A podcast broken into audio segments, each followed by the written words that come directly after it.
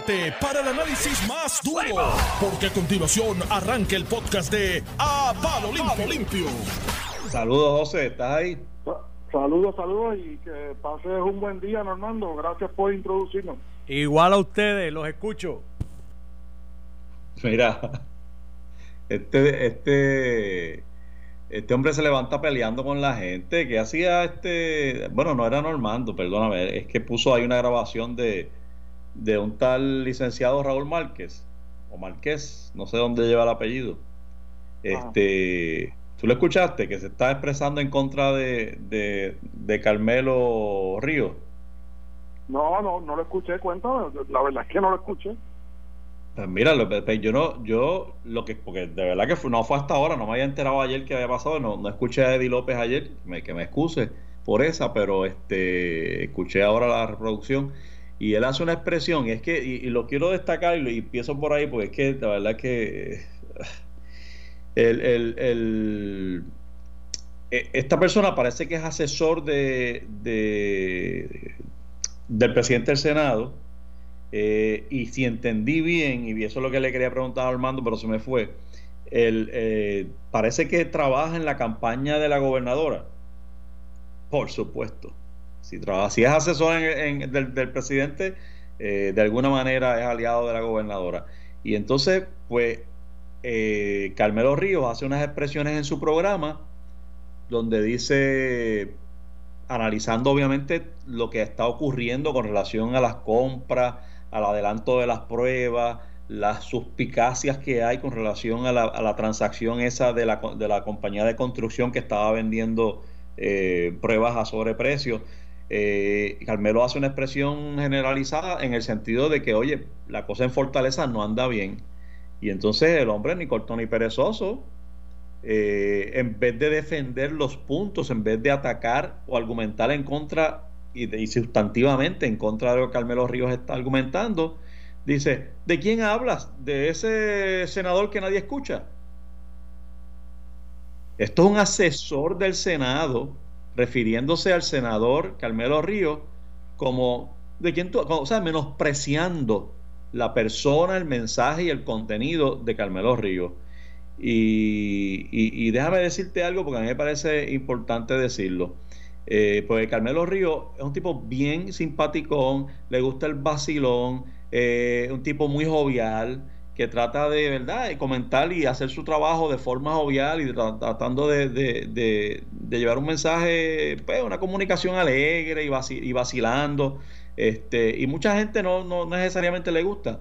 Pero yo les voy a decir una cosa, Carmelo Ríos es un senador que se coge su trabajo muy en serio, es muy responsable y muy serio en su trabajo como senador. Ahí donde usted lo ve que bachatea y toda la cosa, tipo muy serio, con mucha sensibilidad y con los pies en la tierra y que trabaja mucho. Y a mí me consta eso. Y entonces, pues, pues, oye, independientemente de eso y de lo que yo piense, si usted trabaja en el Senado, usted es asesor, aunque usted sea asesor del presidente del Senado, usted le debe un respeto a los miembros de ese cuerpo. Eh, si usted, y, y, y, apliquen todo en la vida y a todos los que nos están escuchando, si usted quiere debatir una idea con alguien, sea un senador, sea un amigo, un vecino, un familiar, debata el contenido de la idea. Pero esta, esta maldita costumbre de, de, de tener que atacar de forma personalista al comunicador que dice la idea con la que usted no está de acuerdo, a mí me parece realmente barato, me parece que es un estilo introducido nada más y nada menos en esta política puertorriqueña por el presidente del Senado precisamente. Así que no me extraña que es asesor del presidente del Senado porque el estilo que adopta es ese. Fíjate que el presidente del Senado muy rara vez ataca las ideas o el contenido de los argumentos. Lo que buscan es darle la vuelta a la cosa para atacar al mensajero, eh, burlarse, eh, adjetivar y buscar esos epítetos para un poco vacilarse y que la gente se ría. Pues mire, eh, no fue gracioso y le costó, porque públicamente, entonces en el mismo programa de Eddie López, Carmelo Ríos reacciona y le dice, mire, póngase para su, su sitio e incluso amenazó con pedir la renuncia si no pedía una disculpa. Entonces el hombre pide una disculpa de esas, de esas genéricas, de esas de, de pote eh, la, como los aplausos enlatados, pues una de esas excusas, pues si alguien ofendí, si se ofendió, pero a mí, a mí eso no me molesta. Si se ofendió, pues perdón, si a mí eso no me... Ah, mi pana, mire, usted, usted ofendió al senador Carmelo Ríos y lo menos que él debe hacer es una comunicación personal con Carmelo a decirle, mire, se me fue la mano. ¿Por qué no dijo eso? Si de verdad está, está pues se me fue la mano y eso no, no lo debo hacer y no lo voy a hacer más. Pero, bah, allá ellos, no sé. Me desvié ahí del tema, pero es que acabo de escuchar la, las expresiones de ambos y realmente no me pareció nada. Comenté lo que quise comentar. Fíjate, José, que estamos en caos. Esto es un país en caos. Exacto. Eh, y no lo, no lo, no lo digo solamente por eso, es que también tú tienes, están pasando muchas cosas, hay mucho ruido, y es porque estamos en caos, porque nos sentimos eh, frustrados algunos. Yo estoy, yo estoy bien frustrado con el gobierno, no por todas las decisiones que se han tomado, porque entiendo que algunas decisiones han sido atinadas, puntuales eh, y necesarias, pero eh, hay tanto trago amargo que hay que pasar con la con este, bueno, no es por seguir discutiendo el asunto de las pruebas del intento fallido de corrupción, porque no tiene otro nombre, intento fallido de corrupción, eh, eso ha atrasado totalmente, mira la primera plana del periódico El Vocero, que el secretario de Salud eh, acepta que estamos bien por debajo, bien por debajo al índice de pruebas que deberíamos haber tomado al día de hoy por cada por cada millón o por cada 100 mil eh, habitantes. Y eso nos pone en una posición de no poder diagnosticar el problema y no poder solucionarlo. En la medida que no podemos solucionar el problema inteligentemente con la data científica pues no vamos a poder salir nunca de esto porque cuando salgamos a la calle después de la cuarentena no sabemos por dónde están dando el enemigo.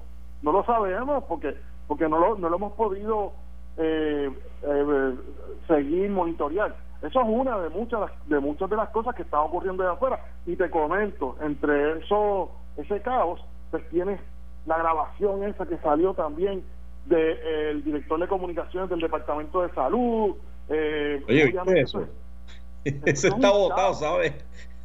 sí, sí, pero eso, eso, eso es caos, porque mira que eso es eh, un referente del caos interno que también tiene esa persona en su oficina para que alguien lo haya grabado mm. y eso representa en, el micro el caos, pero representa también el caos del macro. Mira el caos que tenemos con la con la prensa ahora que, que eh, es atinada la, eh, las demandas que están haciendo eh, o los reclamos que están haciendo de, de participar de, de las cápsulas esas. Yo yo ayer te decía, pues mira, yo no sé cómo están estructuradas las cápsulas en WIPR con el Task Force, pero lo cierto es que ya, depende quién está, cómo se estructura, pero tal parece que, que definitivamente tú le diste la oportunidad a la prensa estar previamente, ahora no se le está dando, más lo que tú decías ayer, más el momento donde está ocurriendo eso, que es luego de haber, eh, haber descubierto eh, intento fallido de corrupción en el cual la gobernadora está envuelta y, y para circular y para terminar mi argumento tienes un caos tan grande, tienes la gobernadora hoy, a primera hora del día, exigiendo con mucha diligencia, con mucha diligencia, una investigación del sonido de ese director de comunicaciones de salud porque utilizó palabras soeces. La misma diligencia que no utilizó cuando se identificó el intento fallido de corrupción. O sea, estamos viviendo un tiempo de caos y yo creo que nos sentimos así, hay mucha frustración, tú tienes que nada más ver las redes cómo la gente está criticándolo todo y yo lo entiendo. Hay gente que se le está yendo la mano y están criticando demasiado. Y entonces yo creo que en Río Revuelto Ganancia Pescador quien debe estar empancinado riéndose de todo en la casa son los oportunistas que se están beneficiando del caos. Y eso eso me enferma eso me enferma Sí, yo, yo te, estás refiriendo a las expresiones que, que hay una, anda corriendo una grabación, cortesía de, Sandra Rodríguez Coto, donde aparece el, el, portavoz de prensa del Departamento de Salud, Eric Perjoni, eh, haciendo, ve, haciendo unas expresiones peyorativas y un poco relajado. Obviamente se nota que está entre amigos y, eh, y personas íntimas, ¿no? Su círculo, porque hace unas expresiones contra de la prensa, de que mira esta gente, la verdad que están tan tú sabes, porque mira, y que eh, tienen unas cosas, ¿sabes? Está la dinámica esta. Oye, esa dinámica déjame decirte esto, yo realmente, eh, eh, déjame empezar por condenar las expresiones que hace este funcionario de prensa de, salud, Eric Perlloni, porque no es la forma que uno se debe expresar ni de la prensa ni de nadie. pero, pero puedo entender el, en el círculo donde está hablando y el desahogo. Porque como tú explicabas, estamos en momentos bien, bien convulsos, hay mucho corre-corre y, y, se ha mezclado y ha salido ya, José, y yo creo que es inevitable ya para ellos, la cercanía de una primaria, la cercanía de unas elecciones, parece, parece que no ha dejado dormir a dos o tres y que ya empieza a permear la discusión y las decisiones que se toman. Eh, se había puesto en pausa de forma general por motivo de la, de la pandemia, por motivo de solidaridad, por motivo de, de, la corrección política, ¿no? De tú no, de tú no meterte en asuntos políticos partidistas cuando estás en medio de, atender una pandemia que está causando muertes. Al día de hoy ya hay sobre dos millones de personas en el planeta enfermas as we speak con más de 120 personas muertas en el mundo entero. 24 mil, casi 25 en Estados Unidos y aquí vamos por 45. Y ahorita te toco el tema que, traía del, médico del, del, Task Force que asegura que son muchos más los casos, pero de eso hablamos ya mismo.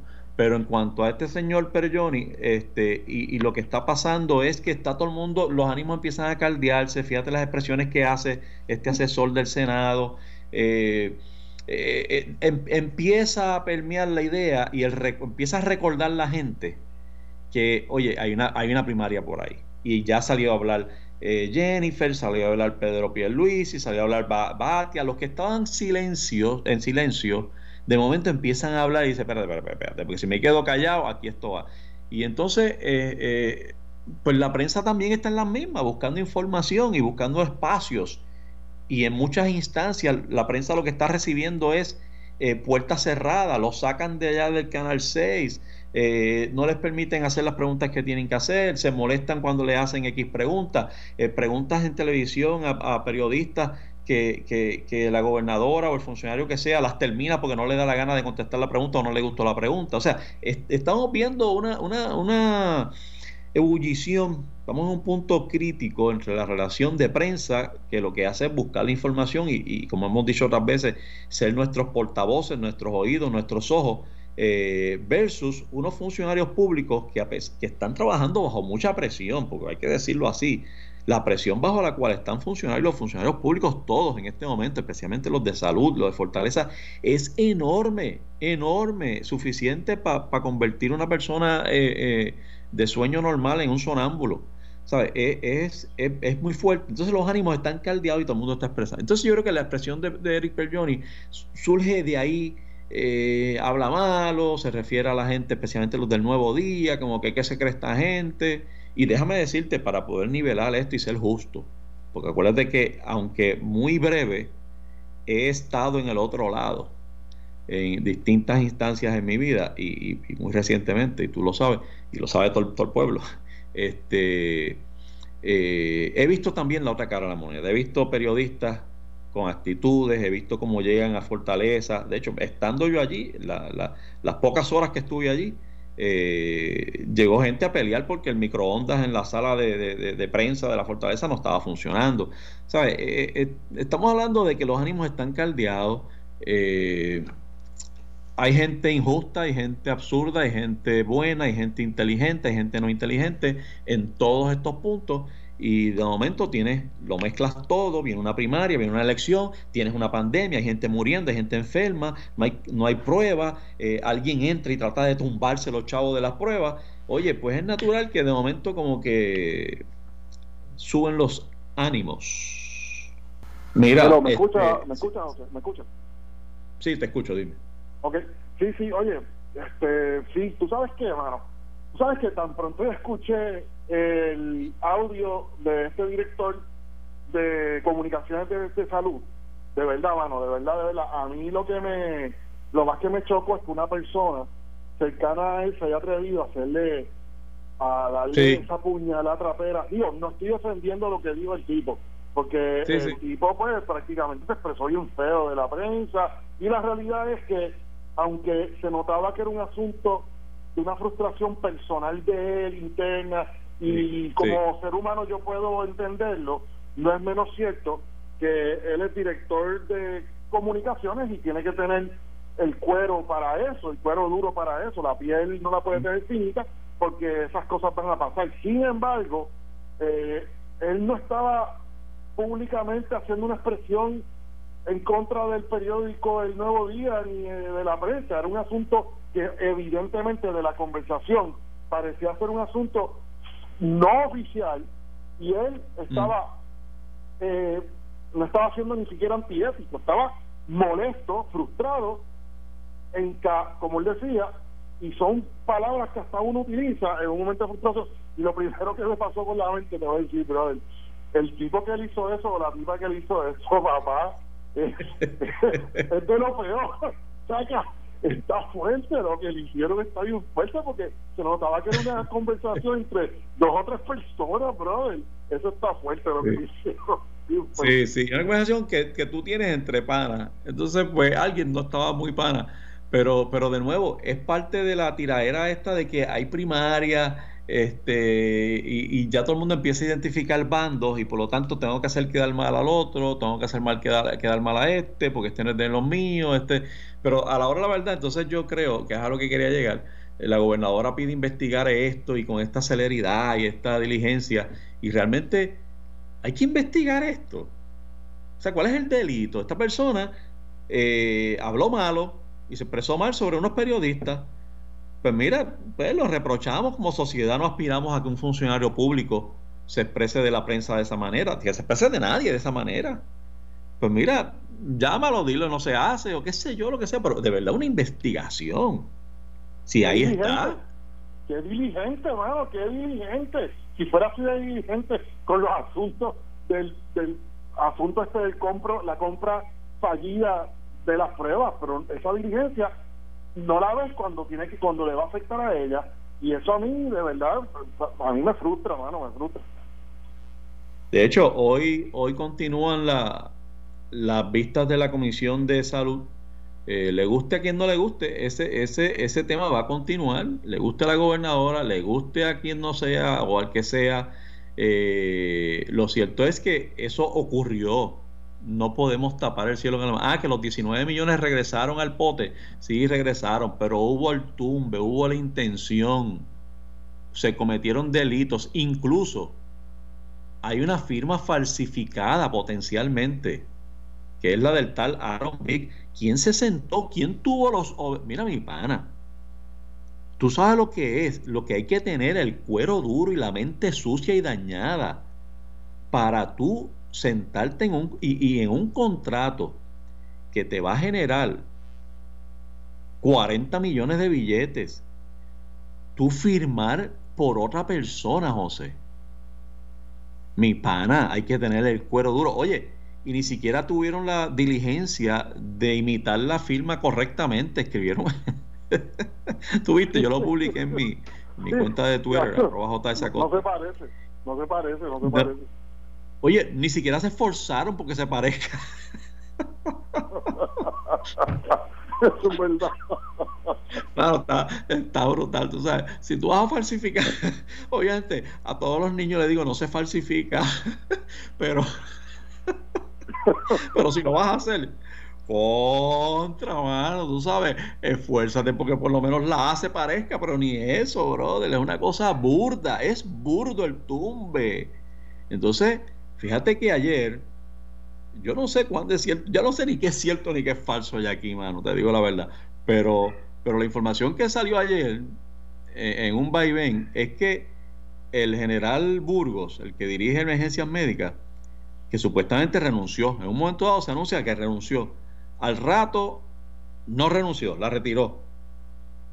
Es un, es un corre-corre con esto y no pierda de vista nadie. Esta persona es una de las personas que pone en contra, en, en, en entredicho la palabra de la gobernadora, porque eh, Burgos fue el que dijo que, bueno, él le dio para adelante a esto porque eso venía ya con la recomendación de salud, específicamente mencionó a Adil Rosa, que es la persona que va a estar testificando hoy, que por cierto, la Cámara, viste, que anunciaron que van a hacer las vistas, las van a hacer públicas.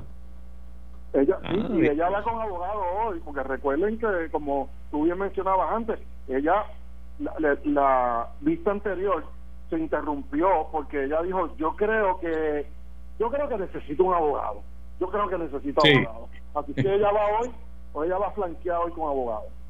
Va a Pero, eh, pero eh, fíjate que en, eh, cuando la conferencia de prensa aquella donde la gobernadora entendió que todo estaba explicado a la saciedad, eh, y que llevó los documentos y demás, y que mencionó por lo menos ocho funcionarios que dieron el visto bueno a la transacción para de alguna manera demostrar que estaba todo en orden. Ella no mencionó a Dil Rosa y Burgos, su director de asuntos de, manejo de emergencias, está diciendo que fue Adil Rosa la que aprobó esto y la que echó para adelante esto en salud. Y por ningún lado menciona a la gobernadora ni hay documento alguno firmado por Adil Rosa. Ella menciona a Graciela Malavé y a Mariel Rivera, que son dos personas que yo espero que en algún momento estén testificando, ya sea ante el FBI, ante la Comisión de Salud o ante el Departamento de Justicia, en algún foro tienen que participar y explicar por qué esas personas, junto con las otras seis o siete, le dieron el visto bueno una transacción de 40 millones, donde estabas pagando 10 veces más lo que valen las dichosas pruebas a una compañía de construcción yo, alguien, oye, de verdad a nadie le interesa una explicación de eso. Nos vamos a dejar pasar esto. Bueno, no, se está dejando pasar, sin duda alguna.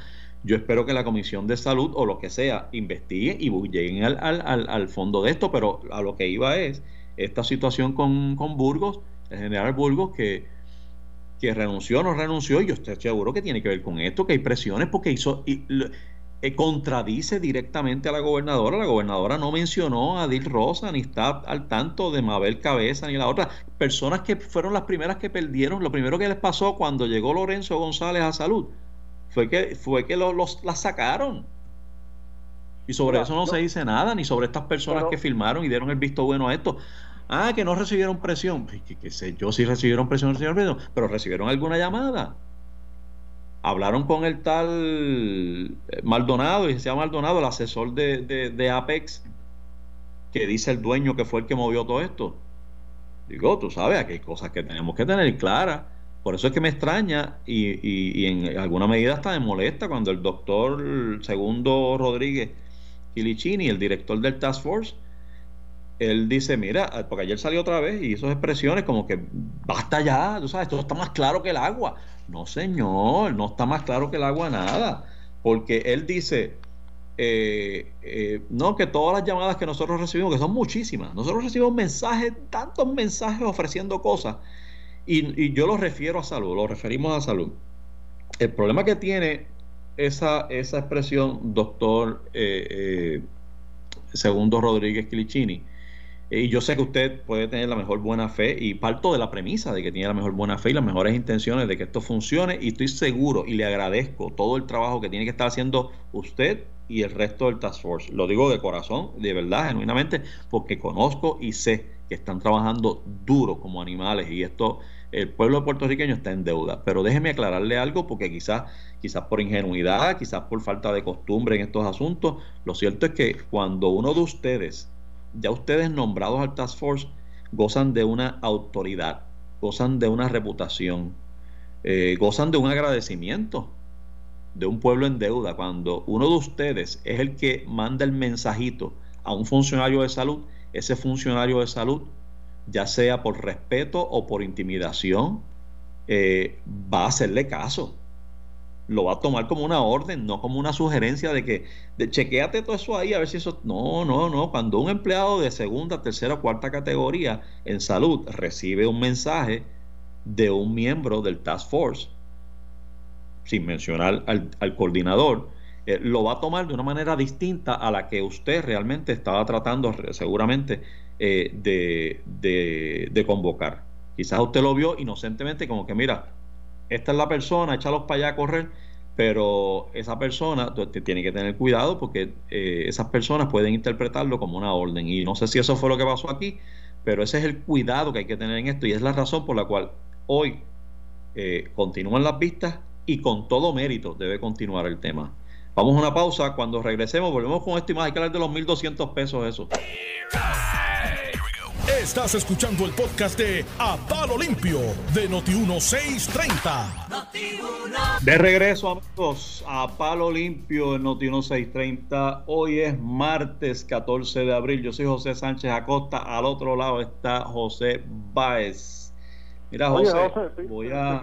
Oye, déjame hacer este, este anuncio que me pidieron que, que hiciera, que hay alguien sin luz, bendito. Eso es lo que falta.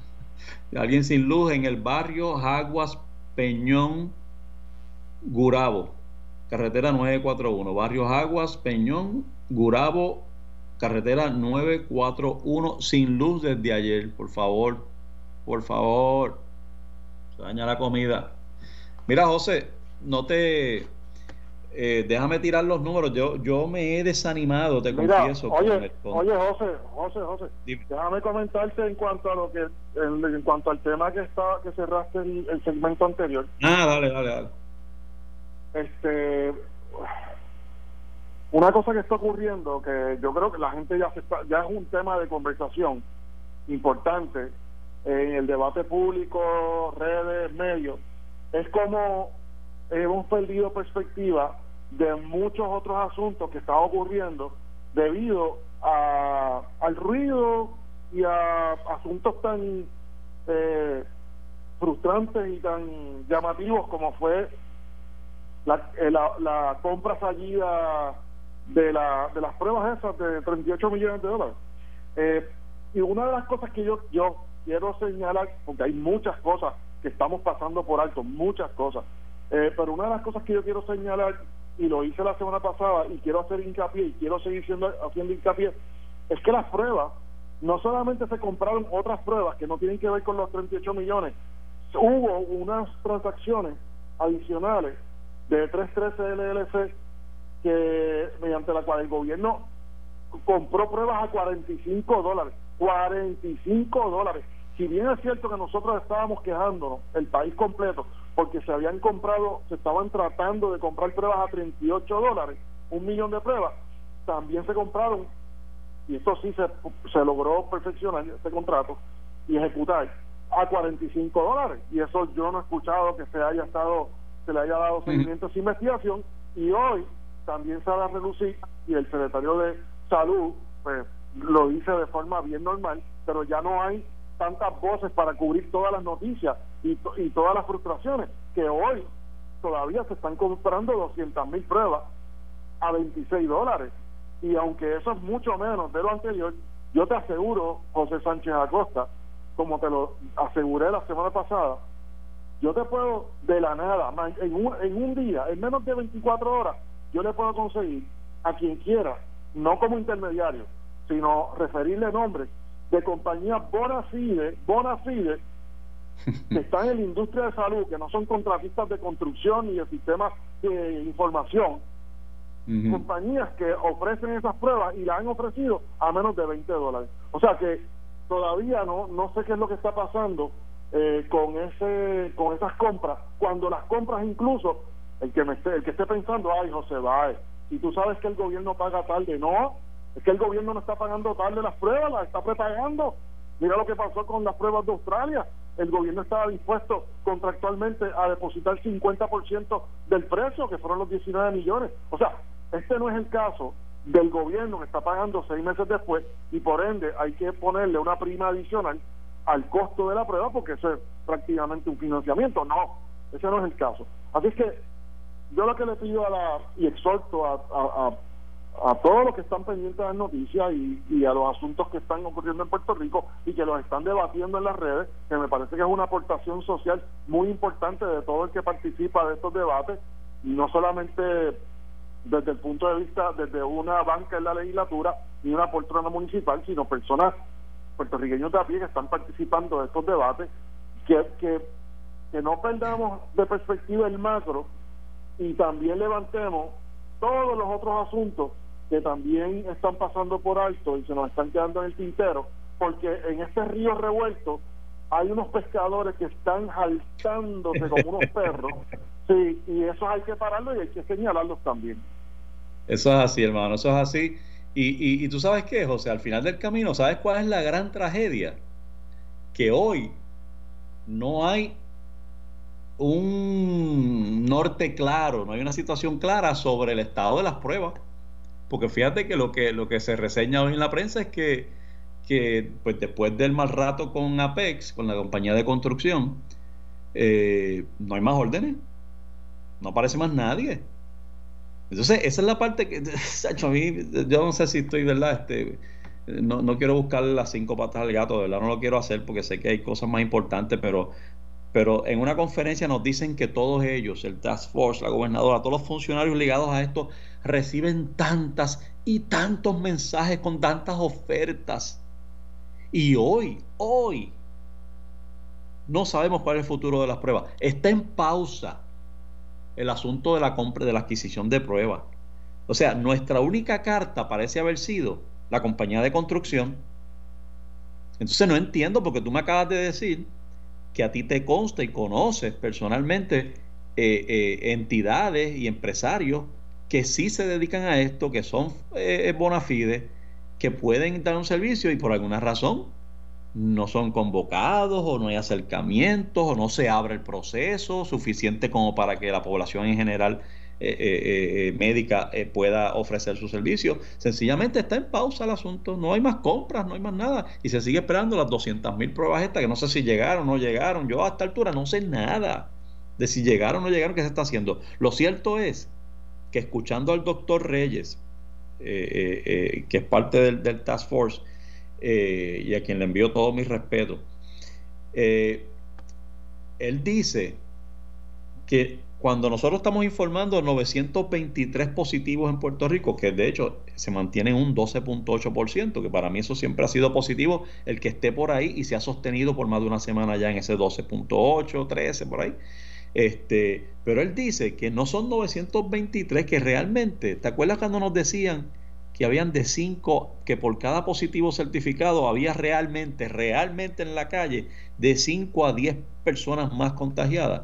Pues efectivamente él dice que tiene que haber entre 9.000 y 10.000 personas. Es decir, él se mantiene en aquella proyección inicial que había de que por cada positivo registrado, es decir, por cada uno de esos 923, realmente hay entre 5 o 10 personas contagiadas por ahí caminando. Y lo cual nos lleva a 10.000 personas que hay por ahí que no se han certificado, cuyo resultado no está, o que no se han hecho las pruebas, que no, que no les han podido hacer las pruebas, o lo que, la razón que sea. Lo cierto es que el número de contagios es mucho mayor que el que tenemos constancia a través del dashboard del Departamento de Salud. Y eso es, esa es la tragedia aquí que no a esta altura nosotros no podemos hacer pruebas y se nos enseñan unas gráficas muy bonitas donde se enseña que efectivamente Puerto Rico está entre los países con menos casos de positivos con relación a las pruebas eh, obtenidas, pero lo cierto es que la muestra no acaba de ser suficiente. Yo estaba tratando de hacer eh, eh, de limón limonada con las pocas estadísticas que hay, pero, pero oye, después de un mes de pruebas, seguimos con 6.000. Dice el secretario de Salud que deberían ser, eh, creo que lo mencionaste ahorita, 6.000 eh, pruebas por cada millón de habitantes. Y tomando en consideración 3.2, 3.5, deberíamos tener ya sobre 20.000 pruebas realizadas para tú poder hacer una proyección y poder hacer una planificación de qué es lo que hay que hacer, cuántos cuartos, cuántos ventiladores, cuántas pruebas. Eso, este, pues no lo tenemos por alguna razón, esa parte me parece ha sido sumamente deficiente. La historia nos dirá si esa deficiencia es por la por motivos naturales, ¿no? De que hay una gran demanda en el mundo y no y todo el mundo tiene que pelear de acuerdo a su poder adquisitivo, o si es porque nosotros tenemos 7, 8, 9 empleados que cogen las cosas, las miran y no le prestan importancia y, aprueban transacciones como esa. El tiempo dirá, tiempo dirá y las investigaciones pues nos arrojarán luz sobre eso. Pero pues lo cierto es que hoy ese es el número de pruebas que tenemos. A mí me gustaría, José, si a menos que no quieras decir algo adicional sobre esto. Hello. ahí? Perdóname, sí, perdóname, sí. Mira, el tiempo te lo está diciendo en estos momentos. Lo que está circulando la prensa, en una me parece fue Noticel, en una comparación con otras jurisdicciones de Estados Unidos, como, si mal no recuerdo, es una noticia de hoy, el periódico, el estado de Utah, que tiene una población parecida a de Puerto Rico, ya tiene realizadas como cuarenta y pico de mil pruebas. O sea, no, yo lo, lo, que, lo, que, lo que te quiero decir es que la gente está por ahí diciendo, quieren creer, algunas personas se quieren creer y quieren ser bien positivas, ¿verdad? Y yo lo entiendo. Ah, no, pero es que los retos, los retos son bien grandes. Este, el, el volumen de fabricación, manufactura de esas pruebas está haciendo, o sea, la demanda es más alta que, el, que la oferta, bla, bla, bla. Sí, sí, yo creo que hay un poco de eso, digo, hay mucho de eso, pero ¿por qué entonces hay otros estados que lo, que lo lograron?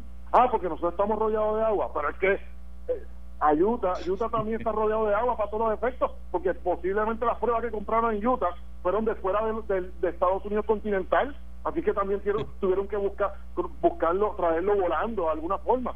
Probablemente en, la noticia no dice ni se ha reseñado que entonces en Utah tienen una, una manufactura de esas pruebas. O yo no quiero justificarlo todo y tampoco quiero condenarlo todo, pero hay que hacerse las preguntas, hay que hacer los señalamientos y al que no le guste, pues tiene un problema porque está metido, se está avestruzando. Yo no me puedo avestruzar. Bueno, yo me estoy avestruzando en algunos momentos del día para no frustrarme más. Pero para mantener, la sanidad mental.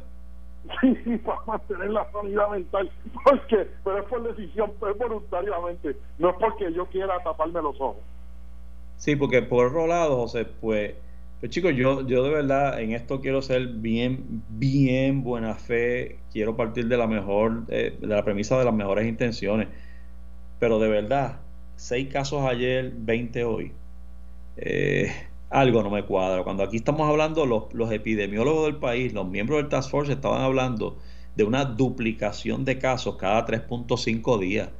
Ah, que eso ha mejorado, sí, pero, pero, pero bendito, pasamos de un de un domingo con 109 casos, eh, con un lunes de 6 y un martes de 20, eso no tiene ningún sentido. Entonces ahí es donde empieza a perderse credibilidad y puede tener, puede tener eh, eh, razones más que justificadas para eso ocurrir. No estoy diciendo que no existan, pero no las conocemos, no se nos informa y encima eh, eh, en los momentos donde se puede preguntar, pues ya no vamos a tener la prensa para preguntar ese tipo de cosas. Ese es el problema, ¿ves? Por eso es que no puede haber, o sea, este, estos informes del Task Force, si bien compro tu teoría y tu propuesta de que sean unas cápsulas directo al grano y demás, tiene que haber cierta apertura a poder preguntar algo, porque en, ya sea allí o sea donde sea, porque ¿cuál es la explicación de que hayan seis casos ayer y 20 hoy? Cuando estábamos duplicando cada tres días hace tres semanas atrás. O, se resolvió esto, encontraron la vacuna o qué pasó. Porque, porque, porque no, no tiene sentido estadístico esto. De todos modos, yo lo que quería, no, no quisiera que se nos fuera el tiempo sin mencionarlo, porque me preocupa esto, la situación económica del país, dentro de toda esta situación, eh, eh, chicos, no, no, de nuevo, no sé, estoy medio, medio, medio, eh, ¿cómo se llama esto? Este, ay, Dios mío, se me fue la palabra, pero no, caótico, no sé. Eh, me preocupa el estado de los empleos en Puerto Rico cuando esto termine.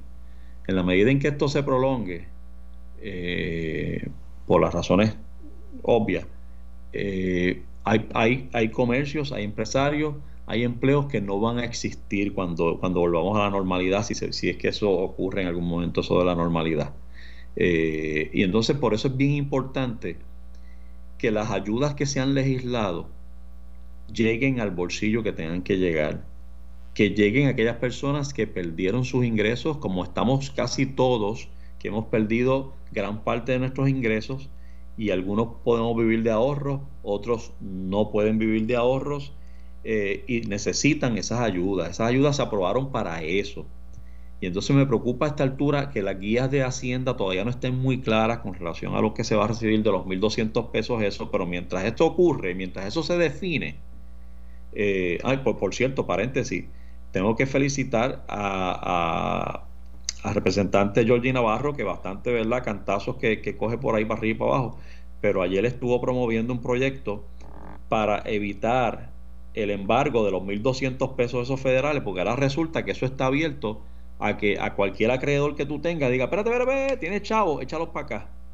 Tú sabes que tú, que tú puedas obtener algún tipo de embargo donde, pues, mira, los 1.200 pesos que va a recibir José Báez, eh, como José me debe a mí eh, 2.000 pesos de no sé qué, eh, aguántame esos 1.200 acá. ¿Sabes? E, e, esa, eso no puede ocurrir. Eso no puede ocurrir porque ese dinero está asignado para un propósito específico, que es ayudar a personas que han perdido ingresos a poder cubrir sus deudas, este, deudas para subsistir. Así que yo, eh, por esa línea voy, pero lo que quería llegar es, el Departamento del Trabajo tiene que ponerse las pilas, José. las quejas que estoy recibiendo a diario de que el Departamento, oye, y sé que son tantos y tantos casos, el Departamento del Trabajo no da abasto. Es momento, señora gobernadora, Task Force Económico, de asignar más recursos al Departamento del Trabajo a manejar esto de, eh, eh, de las peticiones de desempleo. Está el garete, se están aprobando bien tarde y estoy recibiendo información, incluso en mi familia, de personas que han trabajado, que están contando con este desempleo porque perdieron su taller de trabajo y les llega la carta con 50 pesos semanales aprobado. Mire, si me va a dar 50 pesos, de verdad que yo no, quiero sonar ingrato y yo, oye, yo soy de los que veo una peseta en el piso y me paro y la recojo. Pero, pero yo estoy solicitando desempleo en, una tragedia. 50 pesos, cuando aquí se supone que se aprobó para añadirle 600 dólares adicionales a, a la, al beneficio por desempleo. No sé, no sé si hubo un error ahí o en varios de los casos que me han, me han escrito, pero Departamento del Trabajo, ustedes recibieron un dinero para añadirle al beneficio del desempleo. Hay que asignar más recursos para empezar al Departamento del Trabajo para que se movilicen y se agilicen esas solicitudes. Y dos, hay que bregar con esos cómputos porque el que se esté aprobando eh, beneficios de 30 y 50 pesos semanales para una persona que estuvo trabajando y de momento se quedó sin empleo, tampoco me hace sentido. Cuando se aprobaron ayudas específicas, oye, el proyecto del Congreso fue trillonario, trillonario, y se asignaron billones de dólares al desempleo, como para estar dando 30 pesos a una persona que trabajó las horas que trabajó, y no sé, no sé, quería dirigir la atención de la administración pública a, ese, a eso, porque en, en, en, vista de la dificultad en que se ha colocado el empresario puertorriqueño y, lo, y, los, y los empleos, me parece importantísimo que las ayudas lleguen a, cuando, a, quien tiene que llegar. José. Mira, este, sí, oye, está bien que tú, tú has levantado esa voz de alerta en múltiples instancias simplemente en cuanto a eso, y es importante porque de eso se trata lo que estaba diciendo en mi turno anterior, y es que debemos, no debemos permitir que el que por ejemplo el intento fallido de robarse los 38 millones de pesos, estoy exagerando, ¿verdad? No se trataron de robarse los 38, pero el intento fallido de esa mala transacción eh, opaque otros temas de mucha importancia como es precisamente el que tú llevas trayendo a cada rato en el programa, que es qué vamos a hacer con la economía, eh, cómo la vamos a, reactivar, eh, e, estos incentivos, cómo se van a utilizar eficientemente, el proyecto de Jordi Navarro en el que se está haciendo todo lo posible por evitar que se vayan a embargar, eh, todos esos temas y esos debates hay que tenerlos, definitivamente. Y de hecho, te voy a decir una cosa, lo que me preocupa es que los muchos proyectos se están pasando por alto, lo estamos pasando por alto en el debate público, que fiscal que te voy a cosa, el debate público ha probado ser tremendo fiscalizador, porque ahora que el debate público se ha enredado precisamente por las complejidades que confrontamos con el con la pandemia esta, pues han pasado, han estado presentando unos proyectos apoyados y, apoyados y aprobados en algunas cámaras eh, por todos los legisladores, incluyendo independientes, independentistas, populares, que, que atentan contra, contra la constitución de Puerto Rico. cosa que nunca había ocurrido, que pueden ser, o sea, que no solamente son del partido mayoría, incluyendo, he visto proyectos, que no tenemos el tiempo para discutirlos hoy, pero proyectos que han atentado, que atentan contra eso, tienen, tienen que ver con seguros, con las compañías de seguros, tienen que ver con las escuelas y la contratación entre padres y escuelas, el control que está tratando la legislatura de establecer, que yo entiendo que hasta cierto punto es de buena fe de unos legisladores, unos autores, algunas veces está rayando en, en lo inconstitucional, pero no se está debatiendo porque estamos pendientes de, de los chismes que provoca la gobernadora, ya sea por lo del contrato fallido, ya sea porque no le está dando acceso a la prensa a algo que es natural que le dé acceso. O sea, por eso yo exhorto a la gente que tratemos algunas veces de cogernos un break de, de, esos otros asuntos eh, y meterle mano a la discusión pública de algunos proyectos que están bajando, que terminan en los medios, en la página 20, discutiéndose en la página 20. Así que nada, bueno, esa es mi exhortación antes de que termine el programa. Te lo dejo a, te dejo a el programa en las manos, el micrófono, porque así ya nos tenemos que despedir. Eso es así, ya son las 53, así que eh, se acabó. Quedaron un par de temas en el tintero. Tú sabes que están los alcaldes este, eh, levantando la voz en contra de la del toque de queda, de haber flexibilizado la hora. Yo de verdad que tengo eh, mixed feelings con eso, porque realmente esto no se trata de a qué hora cierro la, el gate, se trata del distanciamiento social, sea a las 9 de la noche, sea a las 7, sea a las 5, si nosotros no nos quedamos en casa, si no nos eh, eh, aplicamos lo, lo, que, lo que nos ha dicho ya 20 veces, lávate las manos, distanciamiento social, si uno no, no brega con eso, realmente nos pueden dejar hasta las 4 de la tarde en la casa y no, no, no va a. Pero nada, hablamos de eso y otros temas mañana. Te cuidas. Esto fue el podcast de a, Palo Limpio de Noti1630. Dale play a tu podcast favorito a través de Apple Podcasts, Spotify, Google Podcasts, Stitcher y notiuno.com.